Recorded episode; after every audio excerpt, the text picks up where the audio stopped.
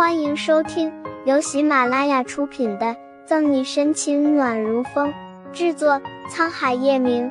欢迎订阅收听。第四百一十一章，昏睡两天一夜。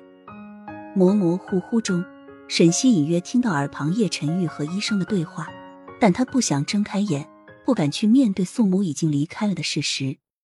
沈西不知道自己睡了多久。他只知道自己做了一个很长很长的梦，梦里的他只有五岁，扎着两个羊角辫，刚刚处理完爸爸妈妈的葬礼，一个人走在偌大空旷的街边，找不到回家的路，彷徨又无助。而这时，有一个优雅的女人站在他的面前，蹲下将他抱起。小溪，有宋妈妈在，以后宋妈妈照顾你。在那天晚上。他失去了爸爸妈妈，但他又得到了一个妈妈。那时候的他不知道有宋妈妈在是什么含义，直到后来宋母用二十年的时间诠释了这句话。小溪，你醒了。医生离开后，准备给沈西擦脸的叶晨宇看见他眼角流下的泪，心中一痛。沈西现在的悲痛欲绝，叶晨玉体会过。二十年前，他也失去过至亲的人。被叶晨玉温柔的一唤，沈西长长的睫毛颤了颤，缓缓的睁开眼。怎么样，小西，还有没有哪里不舒服？头还疼吗？见沈西醒来，叶晨玉喜上眉梢，拉着他的手询问着，摸了摸沈西的额头。叶晨玉用比任何时候都还温柔的声音：“想不想吃点什么？我让春寒给你送过来。”我睡了多久？宋妈妈呢？不答反问，真希望这也沉郁那双深不见底的红眸。你已经昏睡两天一夜了，宋母今天已经在殡仪馆化灰举行丧礼。知道逃不过这一问，叶晨玉索性实话告诉沈西：化灰举行丧礼。沈西干哑的嗓音紧绷着，浓郁的悲伤弥漫在病房里，不哭也不闹。沈西掀开被子。脸色白的像窗外的雪。你要干什么？叶晨玉俊眉紧蹙，按着沈西的手。你知不知道你的身体还没恢复好，现在再受寒就会落下病根。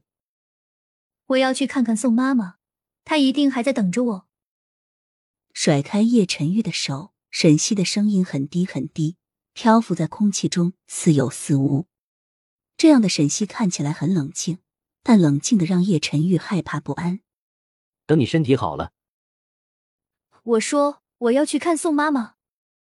呆滞的目光透着冰冷，沈西歇斯底里的怒吼着：“好，我陪你一起去。”阻止不了沈西，叶晨玉也懒得做白用功，将沈西有些凌乱的长发拢到耳后扎上。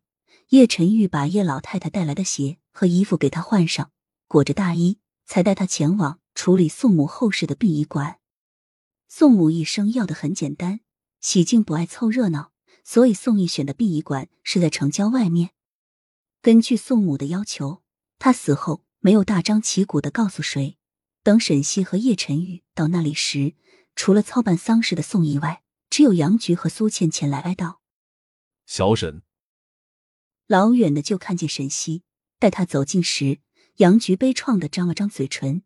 想说什么，但看见沈西的情绪又止住了。错过杨菊，沈西走到灵堂，跪在宋义旁边，对面前的骨灰盒以及黑白照片重重的磕了三个头，肩膀颤抖，身体摇摇晃晃，在没人看见的角落里，沈西紧咬着贝齿，不让自己哭出声。才两天的时间，宋义消瘦憔悴了不少，英俊的脸上长了胡渣。一身白衣的苏倩轻拍沈西的肩膀，哽咽着声音：“小西，节哀顺变，宋阿姨她永远都在。”盯着黑白照片上慈眉善目的人，沈西脑海里一片空白，呢喃着：“不是说病情得到稳定，最起码还有一年的时间吗？